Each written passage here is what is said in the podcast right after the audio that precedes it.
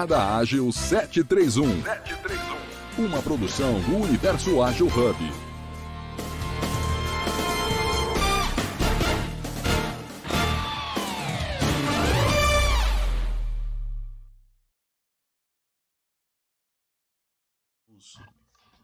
Estão me ouvindo bem aí? Bom dia, bom dia. Estou. Maravilha, bom dia, Júlio. Bom dia.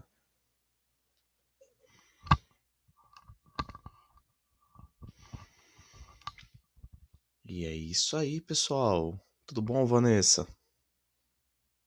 Bom dia, tudo bom? Tudo bom com Nossa, você? tudo certinho. Nossa copiloto hoje. É, aprender aqui com vocês. Tudo bom, Pedro? Tudo bem, Vanessa? Prazer, bom dia. Então, bora lá começar. Jornada Ágil 731, episódio 862. Práticas ágeis, Product Design. Hoje esse assunto nós teremos a participação do especialista, o Pedro. Mas deixa eu me apresentar. Eu sou Júlio Baquion, homem branco, cis, cabelos e barbas castanhos escuros. Na foto do Clubhouse, eu estou sorrindo, usando uma roupa cinza, num fundo cinza, e é bastante cinza numa foto sim. Então eu vou pa- passar a palavra aqui para o Pedro, para ele se apresentar e fazer sua audiodescrição. Perfeito, Júlio, muito obrigado. Bom, bom dia, pessoal. Meu nome é Pedro Henrique, sou também homem cis, branco, tenho cabelo e barba bem curta. Aqui na foto do Clubhouse eu estou sorrindo, olhando para o horizonte. Atrás de mim tem uma roda gigante, para quem não conhece a roda gigante lá de São Paulo. Nesse dia da foto eu estava no festival com a minha esposa e atualmente eu sou Product Design Manager da Fluence Academy e é um prazer estar aqui hoje na Jornada Ágil para falar um pouco, conversar um pouco sobre, sobre práticas ágeis em time de design, né? Vamos lá. Vou me apresentar, né? Meu nome é Vanessa Blas, eu, eu sou head de agilidade, mestre e doutora em projetos, é, e a minha linha de pesquisa é empreendedorismo corporativo e métodos ágeis. Na foto eu estou sorrindo, cabelo é, penteadinho assim de lado, camiseta preta, é, eu sou uma mulher é, cis branca. Bom dia. Então, bom dia. Já para começar com aquele clima lá em cima, é, a área de design ela tem ganhado um grande destaque nos últimos anos, né? O, o mercado tem olhado com, com olhos de é, desejo para os profissionais de, de design, só que em muitos casos nós percebemos a- a- até que o mercado ele não sabe lidar com os papéis do design, né? Nós pegamos vagas, por exemplo, de design que querem que sejam front-end, vagas de é, que tem mais a ver com product owner, enfim.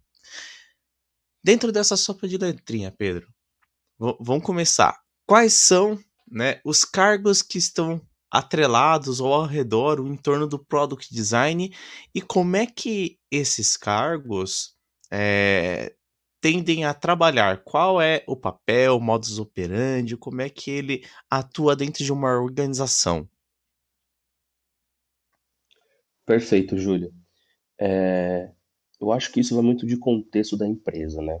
Começando ali pelo que você citou das vagas, é, a gente diariamente, né, bombardeado por esse tipo de vagas. Eu acho que não só de product design, mas acho que em todos os setores a gente vê esse tipo de descrição, né? Então acho que começa muito pela descrição no qual essas vagas são criadas.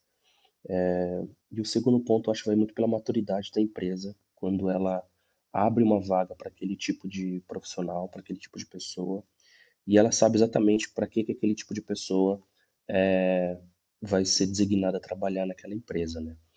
Quando a gente trabalha aqui para o lado de setor de design, né, de PD que a gente chama de product designers, é, é muito comum a gente imaginar que esse product design ele vai ter uma atuação que a gente fala muito polivalente, ou seja, ele tem uma atuação que ele, ele inicia ali o seu processo de trabalho muito com pesquisa E a gente espera que esse produto, né, que esse designer, ele consiga entregar para os próximos stakeholders, para as próximas pessoas no qual vão atuar com esse projeto, a solução é, desejada, né? Então, ele pode iniciar ali desenvolvendo um projeto de discovery, né, de, de algum processo de descoberta para aquele problema que o usuário vem tendo no seu produto, é, desenvolve ali a solução através de um layout de baixa, média ou alta fidelidade e entrega esse projeto junto a um time de engenheiros, né? Obviamente que todo esse processo ali, ele não desenvolve sozinho, sempre tem ali as pessoas junto é, desse, desse, desse processo. A gente também tem pessoas, né, empresas que acabam não contratando esses designers polivalentes e preferem ter um time um pouco mais estruturado. Então, por exemplo, dentro de um time de, de, de design de produto, naquele setor, eles preferem contratar pessoas que são mais especializadas em cada tipo de processo. Né? Vamos supor, é muito comum a gente encontrar vagas que são específicas para UX designers, ou seja, são aquelas pessoas que vão é, tomar frente a nível de pesquisa daquela solução. Então, são profissionais que têm uma alta capacidade de analisar dados, uma alta capacidade de entrevista, é, são pessoas que têm um, um, altas habilidades voltadas para entender, para diagnosticar certos problemas em algum processo. É, e vão trazer soluções voltadas a baixa fidelidade, né, através de um wireframe, através da construção de um protótipo de baixa navegação, para que sejam realizados testes e realmente a gente validar aquela hipótese que está sendo trabalhada. Né? Então, esse é um profissional bem, bem que vai trabalhar a parte de experiência, né? que é o que a gente chama de user experience. É, e aí também tem aqueles profissionais voltados para a área de UI, né? que são aqueles é, designers que vão pegar essa solução junto com esse UX, vão trabalhar em conjunto com esse UX e vão agora lapidar essa informação é, aplicando a parte estética em cima disso. Né? Então, vão basicamente trabalhar com os, os, nossos design tokens, né? que são basicamente aquelas semânticas variáveis de estilo que esse designer conhece, e vão aplicar em cima dessa experiência, dessa solução de experiência que esse time de UX está propondo. E dentro dessa jornada você pode ter ali uma pessoa especialista em redação, que junto com esse UX design vai trabalhar a parte de copy, né? Então, vai trabalhar os textos, vai trabalhar os call to actions, vai trabalhar todas as ações ali dentro daquele texto para realmente engajar a pessoa usuária naquele contexto de produto.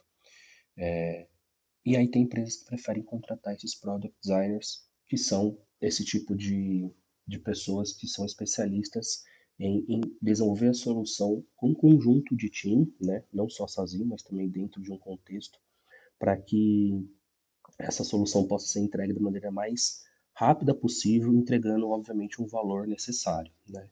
através de, obviamente, metodologia, metodologias ágeis.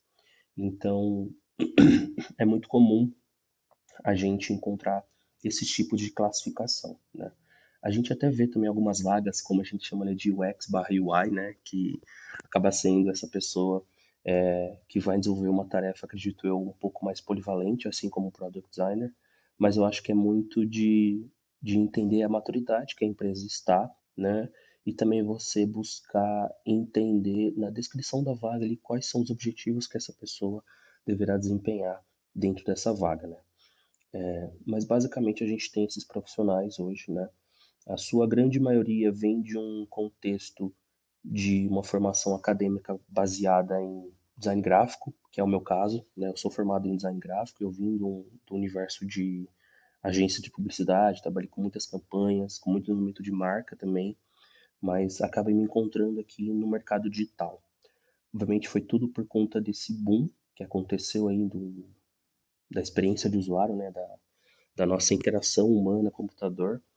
E, e a partir daí eu consegui me desenvolver para poder me especializar na área digital, né? Então, é, muitas pessoas que eu conheço venham, elas acabam vindo desse, desse processo de é, desenvolver marcas, de desenvolver campanhas voltadas para nível é, de publicidade, mas eu acho que por uma questão muito de como os costumes das pessoas estão voltadas para o digital, é, a gente está buscando se especializar em outras áreas, né? mas também a gente vê uma grande, um grande fortalecimento de pessoas que vêm através de cursos, né, cursos preparatórios, esses cursos mais, é, mais especializados em, em produtos digitais, em experiência do usuário, em design para produtos digitais. Então, também essas pessoas conseguem fazer essas transições de carreira sem a necessidade de ficar ali numa graduação, numa faculdade ali quatro, cinco anos, é, aprendendo um pouco de tudo para conseguir se especializar. Né? Então também hoje existem muitas formas para as pessoas conseguirem ter uma base muito sólida, uma base muito muito coerente com o mercado, né? Para buscar se especializar, né? Então, é, quando a gente fala aí que uma pessoa hoje ela é uma PD, uma Product Design, a gente pode entender que ela é uma pessoa, um designer que vai atuar de maneira polivalente é, dentro da construção de um produto de uma solução para aquele produto no qual ela está desempenhada, né? Então, você pode ter essa pessoa que sabe fazer pesquisa, que sabe fazer um teste de habilidade, sabe interpretar os dados, sabe corrigir certas soluções e vai entregar ali um layout final é, nesse contexto. Bacana. É interessante até a gente entrar nesse contexto de mercado, porque é, é até recente a gente começar a falar um pouco. Eu lembro que em 2012, quando eu estava numa organização, você tinha um, nós tínhamos um, um design de interfaces, né? Que é, é, na época a gente chamava de web designer. Né? Como é que foi essa evolução? E até como é que é trazer essa perspectiva do design para dentro dos produtos digitais, que a gente sai daquela cara bem quadradona, bem modelo RP, e de repente nós temos hoje produtos digitais com uma pegada muito mais voltada a uma usabilidade e um diferencial também na, na, na beleza do próprio produto. Né? Uhum. Né? Como é que uhum. como é que surge isso no mercado, né? Como é que vai fazendo essa transição e chegamos hoje no status que estamos?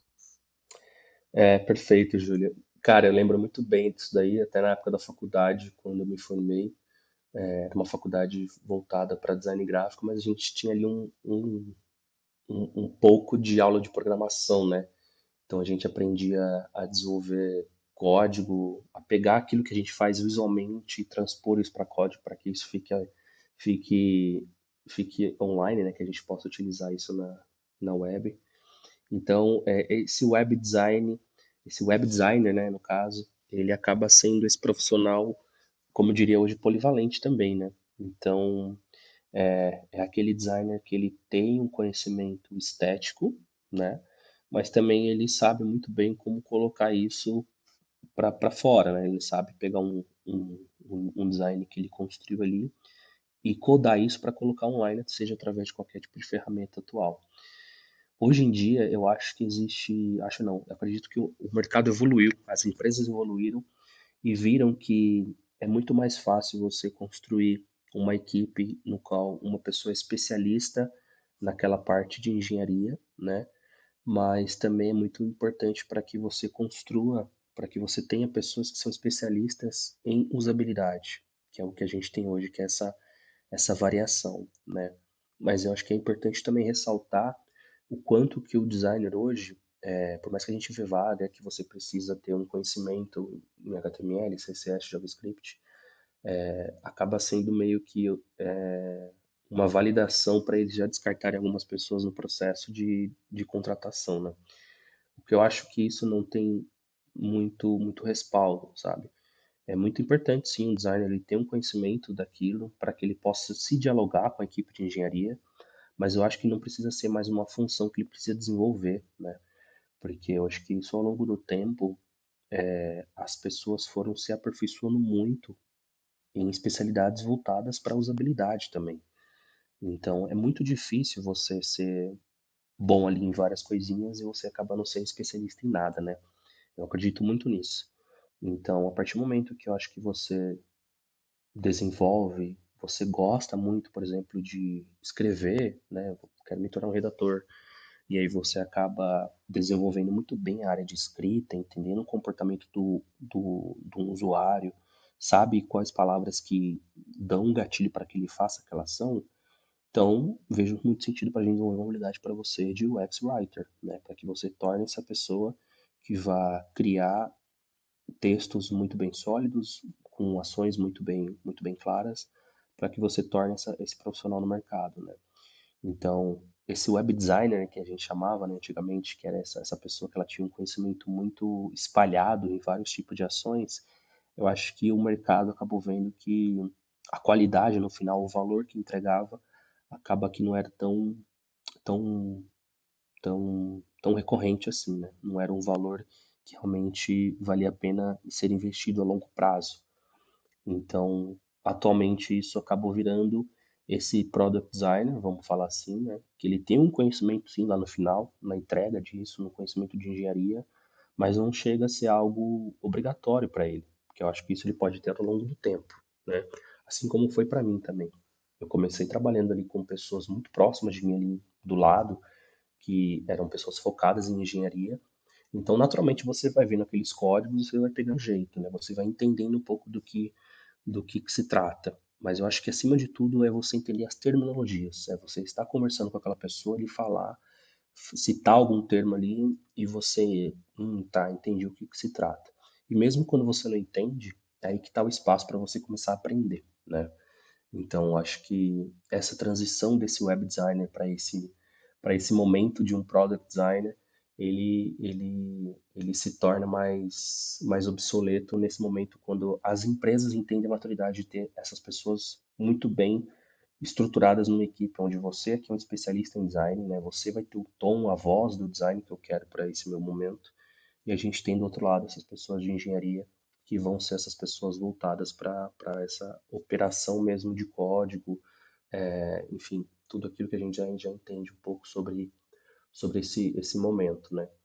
E, e é engraçado porque o termo web designer ele acaba sendo um termo que, que retrata muito um, um processo que traz, parece que é antigo, né? Parece que é muito ali dos anos 2000, 2009, que a gente fazia vários cursos, é, é, é, cursos de profissionalizantes voltados para a web, para você aprender a construir página. Mas eu acho que as empresas expandiram muito isso, as pessoas expandiram muito esse conhecimento, né? Então hoje a gente acaba tendo módulos, acaba tendo umas visões de, de web em código dentro de cursos hoje voltados para product design, exatamente para que você foque numa questão de especialização, mas saiba que existe também uma, uma frente que você possa é, entender e poder trabalhar no futuro, né?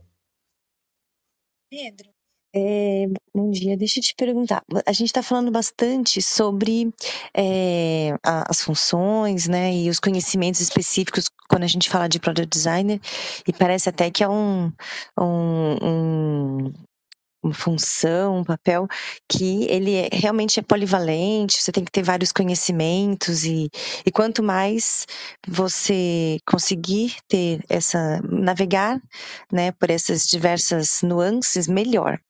E aí eu tenho uma, uma pergunta que também a gente, fala, a gente fala muito no geral para times de agilidade ou de projetos.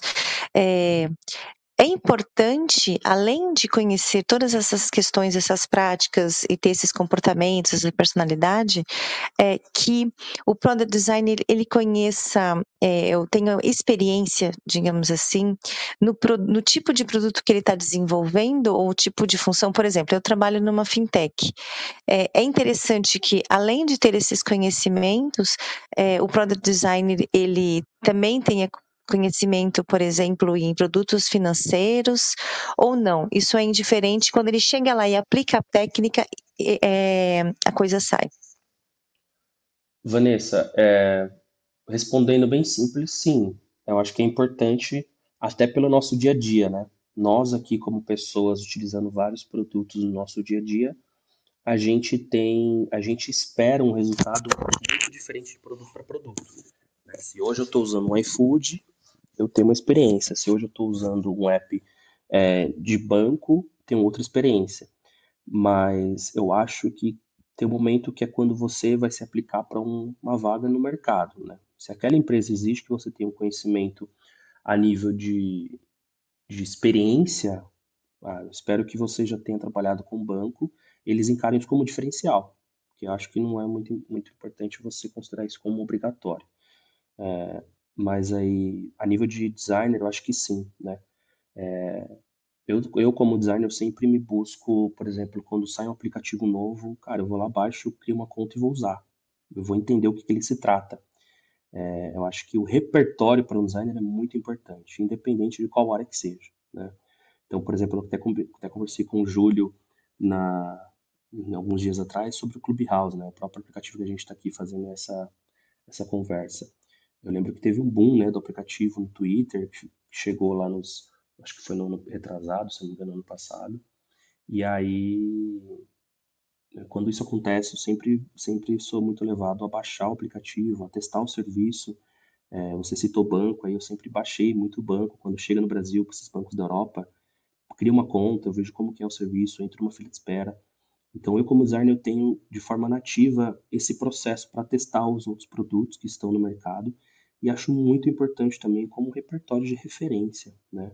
Eu acho que quando a gente está falando de referência, não é só aquela referência que eu vou buscar no Pinterest ou buscar em algum outro tipo de, de serviço que me oferece essas imagens, mas eu acho que é referência de uso mesmo, ver como é está sendo essa experiência, ver como que um aplicativo de banco é, é, cria uma experiência de fazer um Pix hoje e como que o outro faz, sabe? Eu acho que entra muito esse quesito de comparação. Então, para um designer, é, ter a experiência de uso em outros produtos digitais é muito enriquecedor.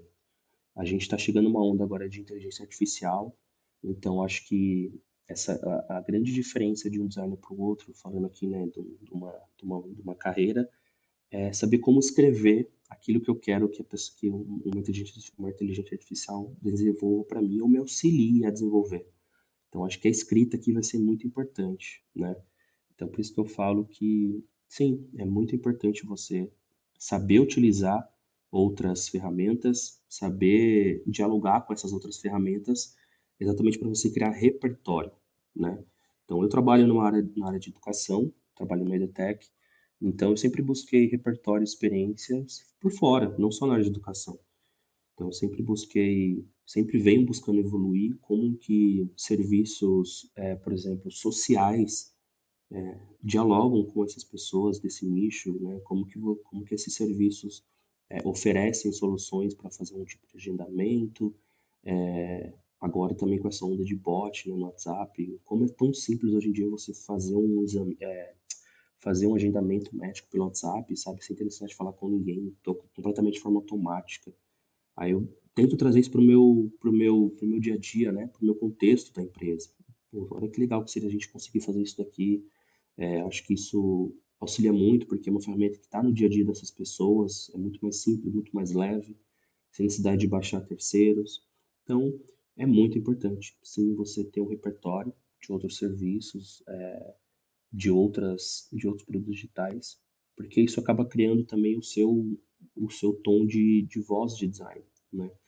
Quando eu falo de tom de voz de design, eu quero dizer o tom de você saber dialogar alguma escolha que você fez naquele seu processo de trabalho e também saber defender, né? Que eu acho que é um outro ponto importante que eu coloco, que é muito importante o designer saber, é saber defender a sua escolha, né? Por que, que você escolheu desenvolver daquela maneira, saber dialogar, saber defender. Eu acho que isso vai muito dentro da capacidade e da qualidade de um designer, né? Por mais que seja, por mais bonita que seja, por mais simples que seja, eu acho que é muito importante você ter também esse repertório. Perfeito. E é interessante que a gente já sai praticamente aqui com uma visão, né? Uma visão do que é essa área de product.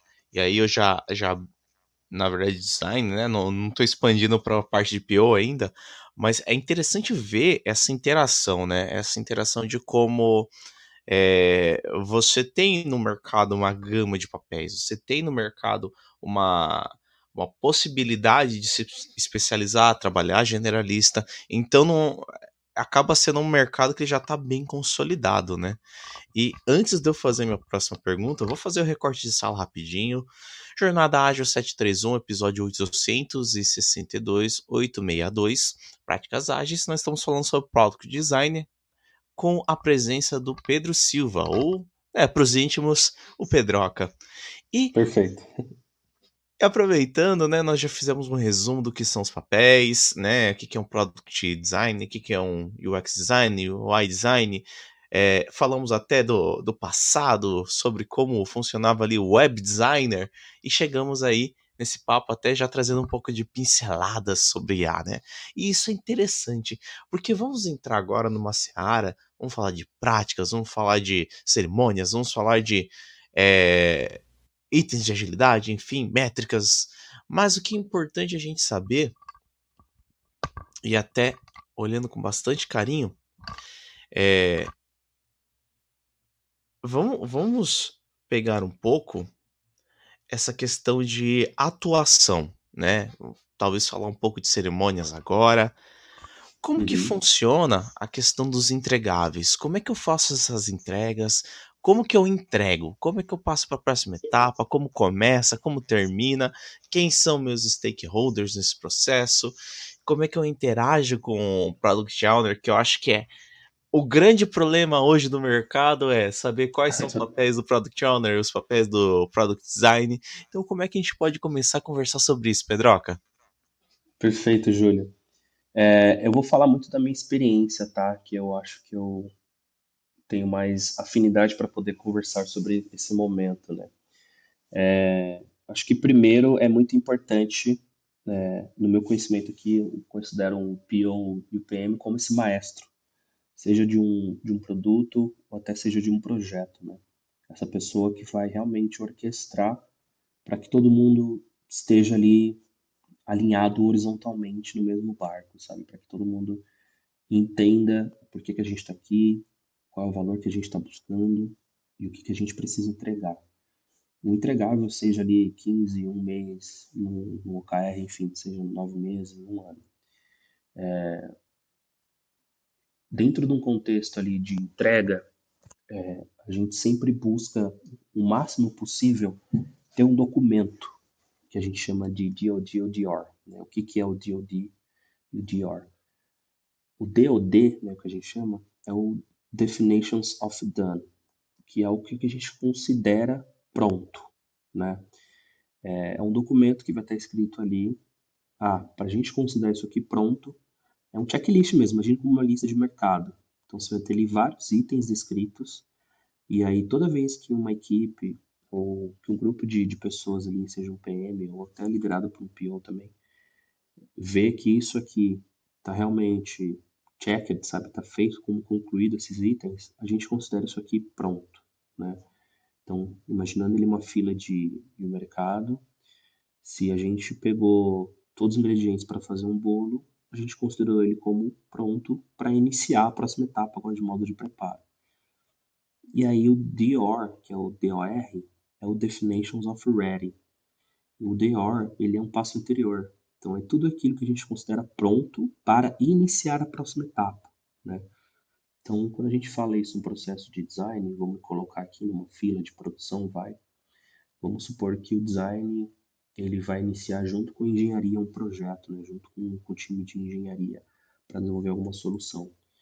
Para o time de engenharia começar a desenvolver, a realmente colocar a mão na massa, eles precisam que esse layout, que esse fluxo de jornada do aluno esteja pronto. Então, vamos supor, para o time de engenharia considerar algo como pronto para iniciar, né, o nosso definition of ready, ele tem ali no checklist dele, da lista dele, precisa ter o layout pronto, precisa ter esse fluxo muito bem detalhado de como o usuário precisa navegar nesse produto ou nessa solução. Então, cabe a nós aqui em Definitions of Done, de layout, de UI, de Product Designers, time de design, concluir isso para que o time de engenharia possa iniciar. Né? Então, obviamente, na lista de engenharia vai estar lá muitas coisas também voltadas para servidor, voltada para mais parte técnica mesmo, né? Então, quando a gente coloca isso numa fila, é, a gente tem esse documento. Esse documento ele é muito importante para que realmente todos ali numa jornada de entrega, entrega ágil, é, antes de iniciar os trabalhos, a gente faça esse documento em conjunto. Né? Então aí entra um PO, entra, pode ser até o time inteiro de design, pode ser só o representante de designers, pode ser um representante de engenharia. O ideal é que seja ali a composição do time completa, né? É, esse time, esse time ágil. E, e aí, com esse documento em mãos, a gente inicia o nosso trabalho.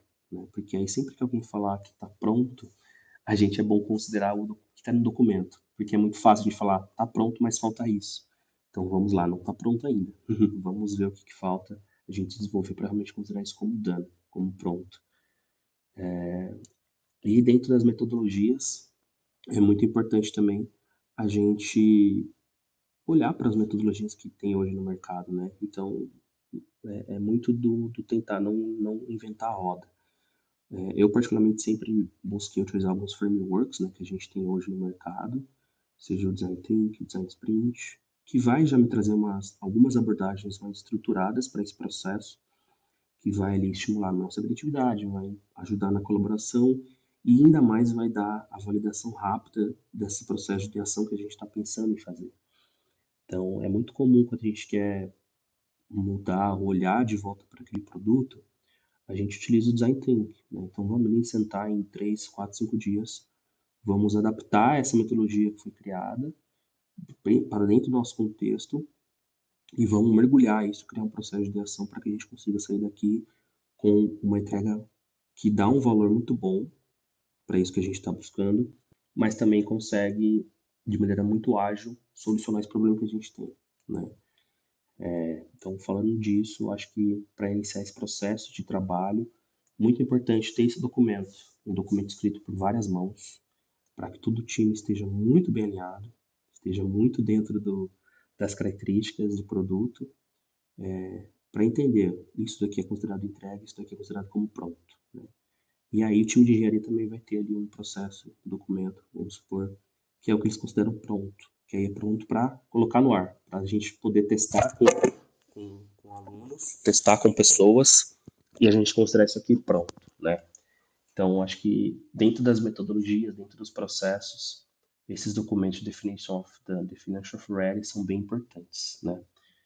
Eu acho que também um outro que a gente utiliza muito é, dentro das nossas cerimônias aqui é entender um pouco esse acompanhamento de métrica também, que é muito importante, né? Para a gente ter realmente validado que aquilo que a gente fez na sprint, que, que aquilo que a gente vem fazendo no decorrer do, do desenvolvimento do projeto, isso está tá dentro do, do esperável. Né?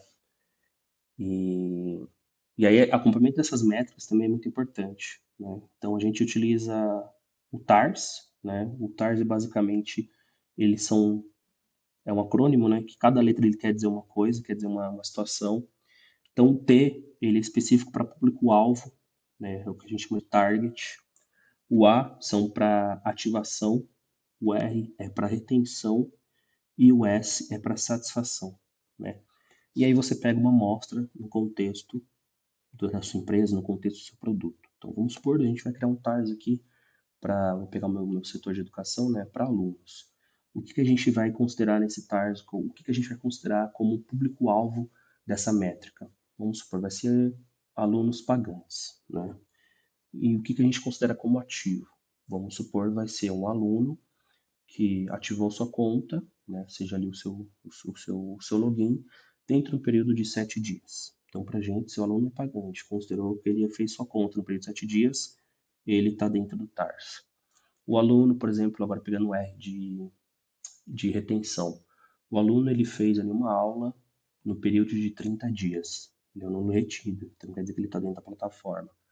E por último, o aluno satisfeito, um aluno que avaliou em média 4.5, né, de uma escala de 1 a 5, durante um mês, a, as aulas, vamos supor. E aí, com, essas, com, essa, com esse TARS desenvolvido, né, com essas métricas muito bem também definidas junto com o PO, né, a gente cria esse TARS junto com o PO, é, a gente entende então que a gente tem para onde olhar agora.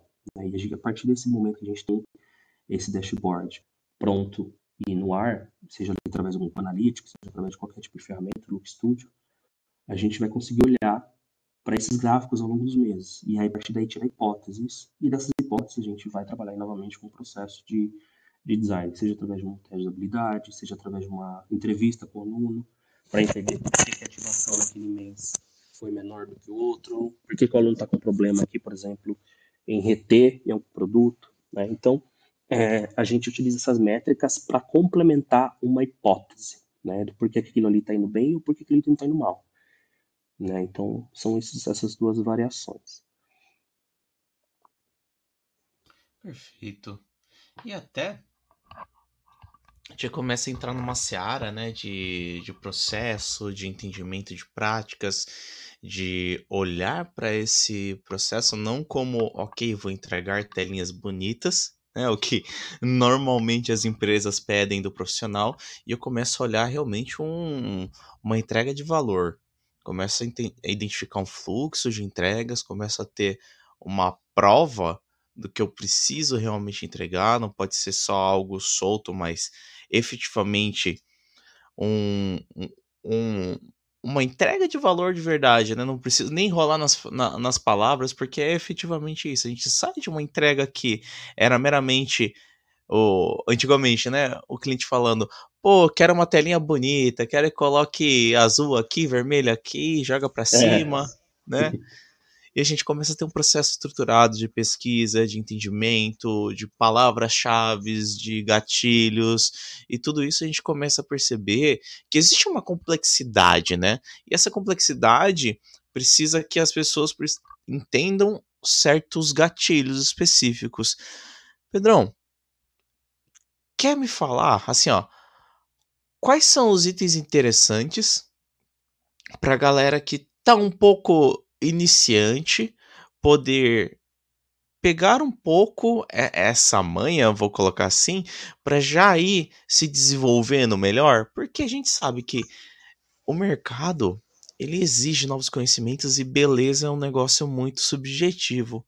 Como é que a pessoa vai aprender todos esses gatilhos, literaturas, etc? Algo que a gente já possa passar para essa pessoa já ir pegando a manha. Perfeito, Júlio. É, é, literalmente, a estética ela é muito objetiva. Quando eu falo estética aqui em design, eu acho que está muito ligado aos princípios, né? Acho que é, é muito importante começar por aí. Pesquisar sobre princípios de usabilidade, princípios de user experience, princípios de UX. Hoje você na internet, você coloca isso no Google, você vai achar um monte de documentação que fala sobre isso. É, é bom se respaldar em alguns autores né, que falam sobre isso é, que tratam sobre essa, esses princípios de, de, usabilidade, princípios de design, porque é ali que está a questão da estética, né? Quando eu falo estética, não é que é mais bonito usar o verde do que o vermelho aqui. É, isso aí por contexto. Depende muito de vários fatores. Eu acho que o estético ele está muito ligado, principalmente àquele produto que está sendo desenvolvido, né? E, e outro contexto é você entender sobre esses princípios, alinhamento, balanceamento, por que, que essa fonte está maior que essa fonte, por que, que esse texto está menor do que esse, por que, que esse elemento está alinhado à esquerda e esse aqui está alinhado à direita. Quando você olha, por exemplo, uma página inteira ali do YouTube, você consegue ver um balanço visual, coisas agradáveis estão ali muito bem alinhadas, o porquê que esse conjunto de ações aqui está dentro de um bloco diferente dos vídeos. Então, eu acho que é mais olhar para esse fator. E para uma pessoa que está começando, hoje vários cursos na internet começam ali seus primeiros módulos falando sobre isso, sobre princípios. Porque eu acho que isso é muito fundamental hoje, é uma coisa que eu senti muito quando, quando, quando eu tive contato com pessoas que, que vieram, de um, por exemplo, de uma transição de carreira, que vieram de outros segmentos do mercado de trabalho, seja público ou privado. É, eles vinham muito com o que a gente chama de craft, né, que é a parte do fazer, tu sentar ali num Figma, sentar ali em frente a um, um Photoshop, sentar em frente a um Sketch, por exemplo, e desenvolver. Mas tá, baseado em quê? Eu acho que eu senti as pessoas não não não prevalecendo às vezes o pensar, o crítico, sabe, o conceitual. O que eu acho que isso é muito uma base, é o que eu dou para frente assim. Então, se você está pensando em iniciar, está pensando em começar para esse tipo de carreira, é, busque entender realmente por que, que você está fazendo daquela maneira que você está fazendo, sabe? Eu acho que o pensamento crítico aqui, é, para mim, é a chave mestra. É você entender um pouco sobre princípios e o pensamento crítico. Eu acho que isso é importante. Porque o craft, né, o ferramental, é uma coisa que todo mundo consegue aprender, como todo mundo consegue tirar de você. Né? Hoje tem cursos aí a rodo sobre, sobre Notion, por exemplo. Notion chegou e bombou demais, assim. É uma ferramenta que dá para você fazer muita coisa ali dentro. Mas é como você utiliza aquilo, como você entende os princípios de design e aplica isso no seu dia a dia, isso para mim assim é, é o que você ganha de, de todo mundo, sabe? Então, começaria por aí, entender sobre os princípios, né? Eu lembro que na época da faculdade eu adorava aula de História da Arte, por exemplo. Era um professor muito legal, é um, o Daniel. Ele, ele pegava, assim, era uma lousa gigantesca. O professor, ele escrevia do início ao fim sobre, sei lá, é, Mona Lisa. A gente pegava sobre esse tema Mona Lisa no dia e ia fazendo uma aula inteira sobre isso. E aí, cara, e você ficava muito imerso dentro daquele tipo de aula, porque você aprendia muita coisa ali, não só sobre Mona Lisa, mas porque o contexto histórico daquela obra, por que estava acontecendo aquilo naquele momento. Então, acho que isso é muito legal, né? Essa questão de você criar essa narrativa por trás de um contexto, por, por trás de um, de um produto. E chegava no momento da revisão, por exemplo, da prova dele, ele falava, ó, para você que não estudou minhas aulas, tudo bem. Hoje é o dia de revisão. Então, para quem não fez as aulas, o dia da revisão era o dia para poder estar tá por dentro de tudo que ele não passou, para poder fazer a prova. E aí ele ficava lá escrevendo a lousa, ficava gigantesca de anotação, porque enquanto ele ia falando, ele ia escrevendo, ia falando, ia desenvolvendo, e você ficava muito imerso naquilo. Era muito, muito legal. E onde que eu quero chegar? É literalmente isso. Eu acho que falta um pouco desse contexto da faculdade, do, do, do raciocínio lógico, é, dos princípios daquele momento para você poder iniciar. Eu acho que esse é o primeiro ponto. E o segundo ponto é realmente se aprofundar num tipo de ferramenta. Né? Hoje o mercado está muito aberto, por exemplo, o Figma, uma ferramenta que está muito potente no mercado, pelas propostas que ela apresenta. Então também é muito importante você saber construir, seja uma página, seja um aplicativo, seja um, um serviço de interação. Hoje tem muitos designers se especializando ali em conversas, né, em, em chatbots. Também isso também é muito importante. Você ter uma, uma visão sobre, sobre, sobre design conversacional, porque é escrita. Como que você vai engajar uma pessoa só através do texto? Isso, isso é muito potente. Só através ali de um, de um texto que você está propondo para que esse bot converse com a pessoa, então é muito importante também ter esse, esse conceito, essa, essa iniciação através de um design conversacional também. Excelente, Pedro. É, muito aprendizado hoje. Estou até meio quietinha aqui tentando acompanhar, né, para cair a ficha. Aí a gente tem duas perguntinhas aqui da Carol. É, muito obrigada, viu, Carol? Ela está perguntando aqui. Gostaria de saber se você acha importante ter um analista especialista em acessibilidade no time e se poderia indicar algum teste para avaliar design de tela. É, a primeira sobre analista especialista em habilidade no time. Com certeza. Não só uma pessoa, como todas. Acho que todos os ali, quando eu falei sobre o princípio, eu coloco ali o princípio de usabilidade também. A gente tem hoje o WCAG, que é basicamente um, um grupo de, de órgão de pessoas ali que tem documentações voltadas para acessibilidade, é, que é o que rege a acessibilidade num, num contexto digital. Então, fica aí também a, a sugestão para vocês entrarem. Eles têm vários ali documentos que podem ser considerados uma bíblia assim de acessibilidade para que você entenda se aquele seu produto ele é acessível. E quando eu falo acessível também, é legal a gente expandir um pouco esse horizonte. Não é só uma cor que é acessível para quem é daltônico, mas se aquele produto ele é, por exemplo, um aplicativo ele é leve para que uma pessoa que está lá no, no, interior do estado consegue baixar ali na sua rede, sabe? Uma acessibilidade também de espaço, geográfica. acho que isso é muito legal, uma coisa que eu aprendi, é uma coisa que eu sempre estou passando à frente. A gente pensar acessibilidade não só a nível de produto digital, como tela, como cor, como texto, mas também como acessibilidade para um idoso, acessibilidade para quem às vezes tem uma dificuldade em usar um, um, celular muito pequeno. Então, acho que a acessibilidade é além disso.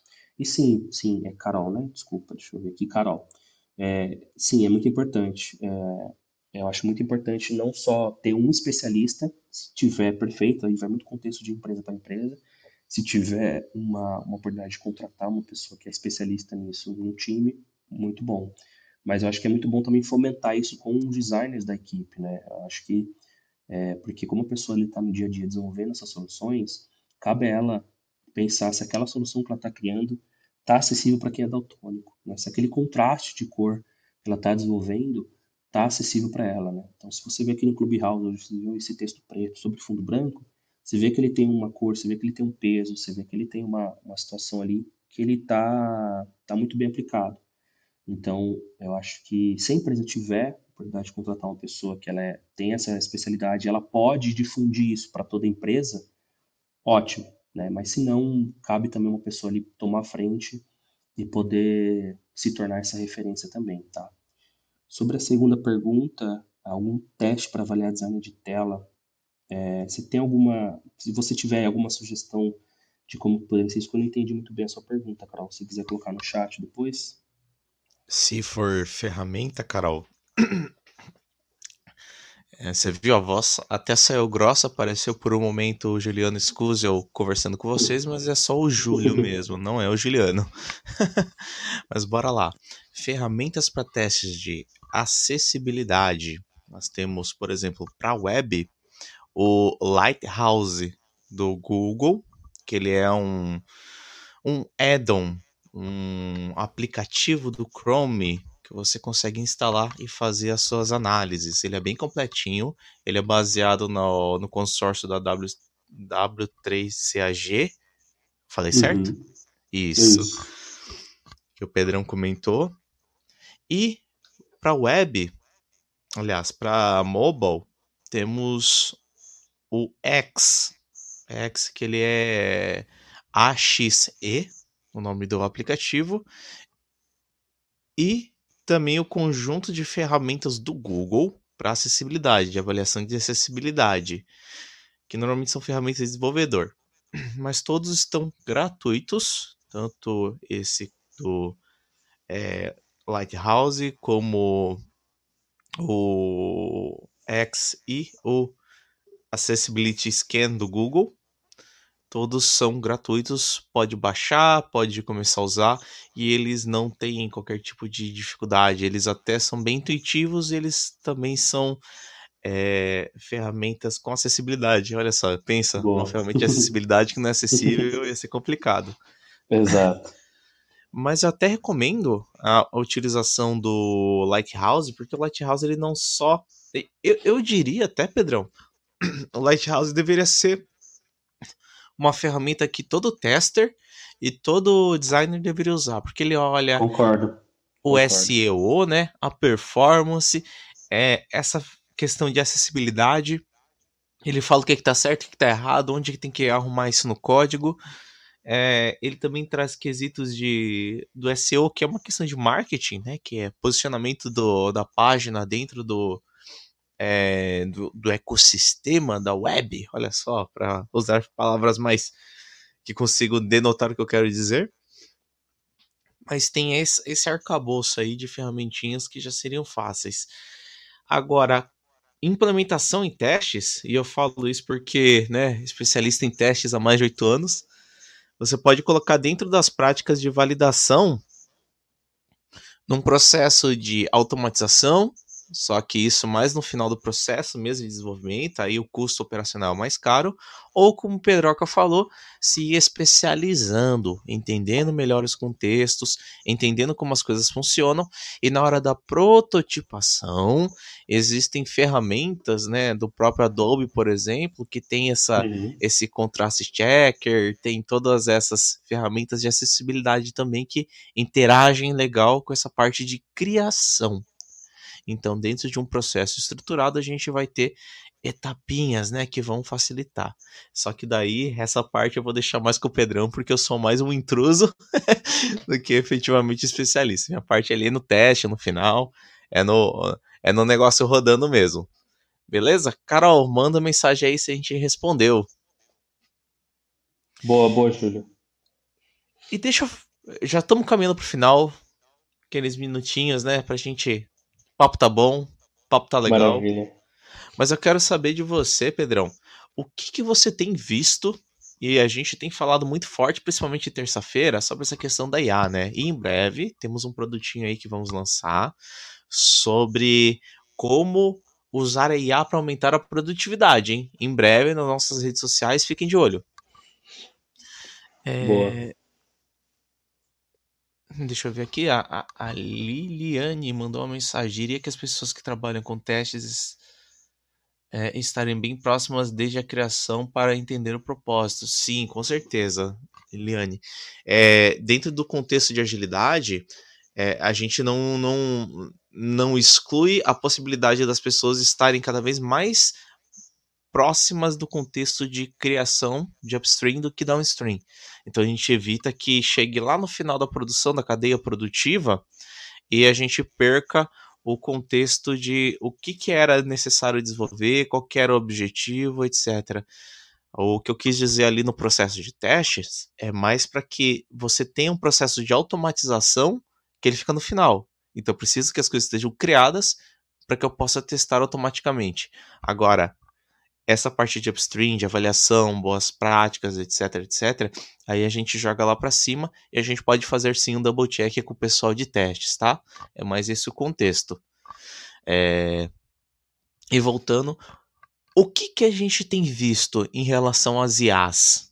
o que, que as IAs têm melhorado, têm atrapalhado, interferido, não interferido, enfim, como elas têm sido utilizadas nesse campo de design de produtos digitais.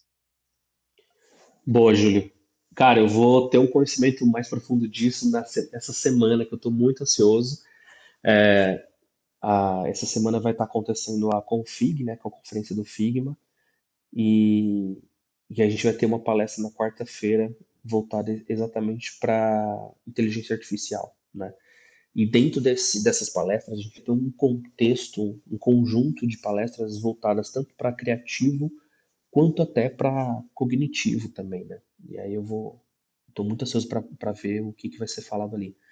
Mas até o momento, eu acho que é, as inteligências artificiais e os produtos, né, eles estão sendo como a internet no, no começo dos anos 2000, assim.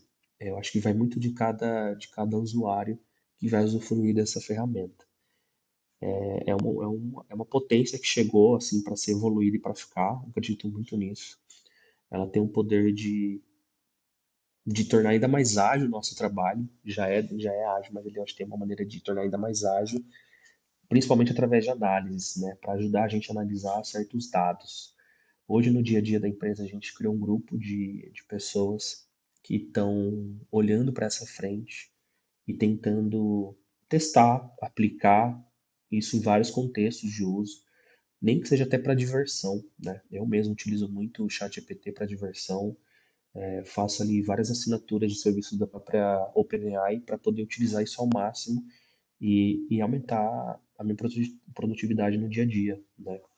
Então, alguns exemplos aqui que eu posso dar é, por exemplo, pegar uma tabela do Excel que seja através ali do resultado de um Typeform ou de um Google Forms, você pegar isso e aplicar uma inteligência artificial para poder qualificar esses dados, né? para poder falar para ela, ó, olha essa tabela aqui para mim e qualifica quantos alunos aqui avaliaram como quatro estrelas. Né? Então, através da inteligência artificial, ele vai ler todos para mim e vai dar o resultado, dar um gráfico. Então, isso é muito bom é, um contexto de design para poder ajudar você a qualificar resultados, por exemplo, de um teste de habilidade, sabe? É, e quando eu trabalho com isso aqui em design, é, eu tento estudar ao máximo AI para potencializar o meu trabalho. Eu acho que esse contexto de que a AI vai tirar o trabalho de muitas pessoas, é, eu não acredito muito nisso, assim, particularmente. Ela vai facilitar muito o trabalho de outras pessoas, mas eu acho que se a gente puder, souber utilizar isso, eu acho que vai potencializar muito, muito, muito o trabalho que a gente vem desenvolvendo, sabe? E eu, como designer, sempre busco compartilhar com a minha equipe é, algumas, algumas coisas que eu fiz com AI, né? seja validando ali o resultado de um teste, seja criando ali um, uma base de uma imagem que eu não, não consegui achar online, aí o Midjourney consegue criar para mim. Então eu acho que a AI ela veio para ficar. É, a gente já tem agora alguns países criando regulamentações, né, para que exatamente isso aí não saia do controle. Então eu acho que é um assunto que esse ano tá, tá dando o que falar, né? Esse ano tá dando o que falar. É, acho que é, cabe muito a gente saber escolher as, as inteligências que a gente tem aí hoje, né? E poder usufruir dessa ferramenta para o nosso dia a dia. Né? Muito pro bem também, sabe? Muito pro bem. Ah, tudo que é bom tende a acabar. Poxa e aí, vida.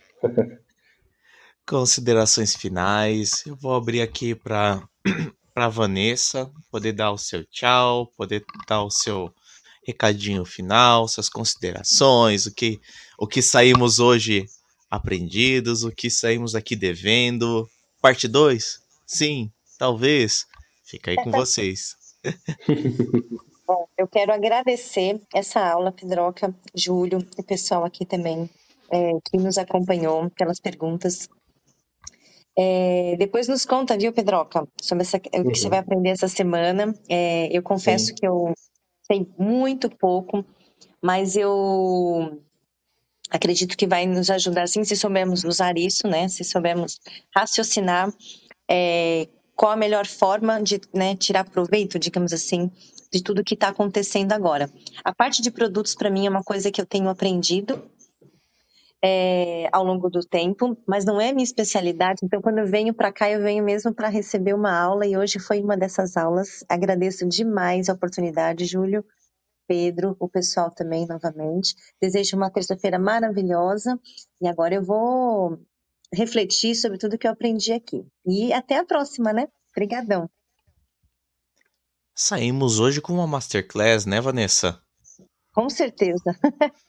Pessoal sai daqui pelo menos com essa com, com esse gostinho de quero mais, talvez, nos comentários, hein? Mande e-mail para nós, conte-nos nas redes sociais ali, Facebook, LinkedIn, Twitter, todas as nossas redes sociais também no link aqui que tá aparecendo no Restream, hein? Fica ligado. Pedroca, quer dar o seu tchau, seu seu adeus especial, o seu gostinho de quero mais, quer jogar alguma coisa no ar e sair correndo, fazer aquela última polêmica, fica à vontade. Imagina, eu que agradeço aqui, principalmente você, Júlio, pelo convite. É, obrigado, Vanessa, também pela, pelo bate-papo. Obrigado, Rafaela, Lilian, Carol, que participou, o Fábio também aqui conosco. É, só quero deixar realmente aqui aberto, também sou uma pessoa em constante evolução, né? Assim como todos e todas. É, e estou aberto aí para quem quiser conversar comigo, quem quiser trocar outras informações. É, é um universo que eu, que eu me achei, estou muito feliz onde estou hoje, é, podendo passar esse conhecimento para frente, né? Eu acho que é, a questão da liderança que eu tive tive uma conversa com o meu, meu superior essa semana, eu acho que é isso. A gente chegou num, numa conversa muito boa, muito gostosa, que o líder que não passa conhecimento para frente é o líder egoísta, né? Então acho que é isso que eu venho venho dia a dia aprendendo tudo aquilo que eu sei, eu quero passar para frente. Uma curiosidade que meu primeiro emprego foi um foi, foi dar aula em, em uma escola de, de cursos profissionalizantes, né? Então eu tive uma turma de idosos acima de 60 anos, assim, para mim foi uma coisa maravilhosa para a vida. É, eu, eu pude ali passar um pouco do meu conhecimento, por exemplo, com Excel para idosos, para pessoas poderem fazer uma lista de mercado. E aí na semana que vem eles foram lá, usaram a lista do mercado e me deram lembrancinha, sabe? Então, esse tipo de coisa para mim assim não tem valor, assim, não tem não tem dinheiro. Eu fico muito feliz de estar hoje numa empresa de educação, de podendo colocar os sonhos das pessoas é, em prática através de produto digital, sabe? De criar uma experiência muito boa para que elas possam alcançar esse sonho. Então fica aqui o meu agradecimento, fica aqui novamente a abertura. Quem quiser conversar comigo, me seguir também, fique à vontade. É, estou aí pelo, pelo Twitter, pelo Instagram. Já, já coloquei aqui o seu LinkedIn, viu, Pedroca? Perfeito. Obrigado, Vanessa. Fico, fico muito à vontade aí para quem quiser conversar comigo também. É isso, gente. Agradeço demais aqui pela experiência na Jornada Ágil. Eu adorei. Estou aberto aí a novas, novos convites. Muito obrigado, viu?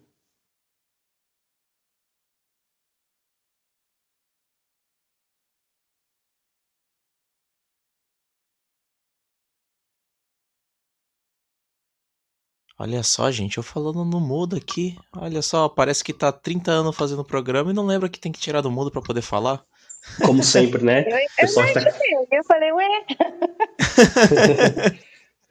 Ai, aquela empolgação, deixa eu resgatar aqui. Vamos fazer esse encerramento de novo. Então, pessoal, encerramos por aqui mais um Práticas Ágeis. Nós deixamos aí esse eh, esse gostinho de quero mais, talvez. Quem sabe? Nós podemos sim trazer o Pedro de novo. Vamos conversar mais sobre design, produto, até trazer esse contexto aí da conferência do Figma. Quem sabe teremos alguma brincadeirinha de IA para trazer? Talvez, hein?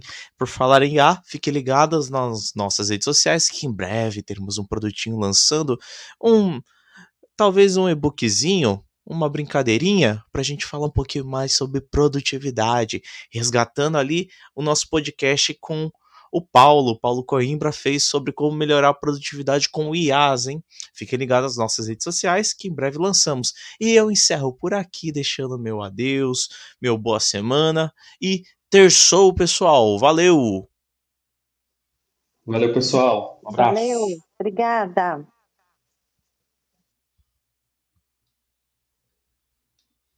Você tem clareza dos desafios da sua equipe, eficiência, produtividade, colaboração, alavancar resultados. Conheça o Universo Ágil Hub. Temos experts nas áreas de transformação digital, RH, marketing, jurídico, produção, operação, tecnologia, finanças e estratégia. Somos mais de 50 experts preparados para ajudar você a alavancar seus negócios. Preparado para explorar juntos seus desafios? Em um ambiente seguro. Os melhores experts do mercado para ajudar seu negócio você encontra no Universo Ágil Hub.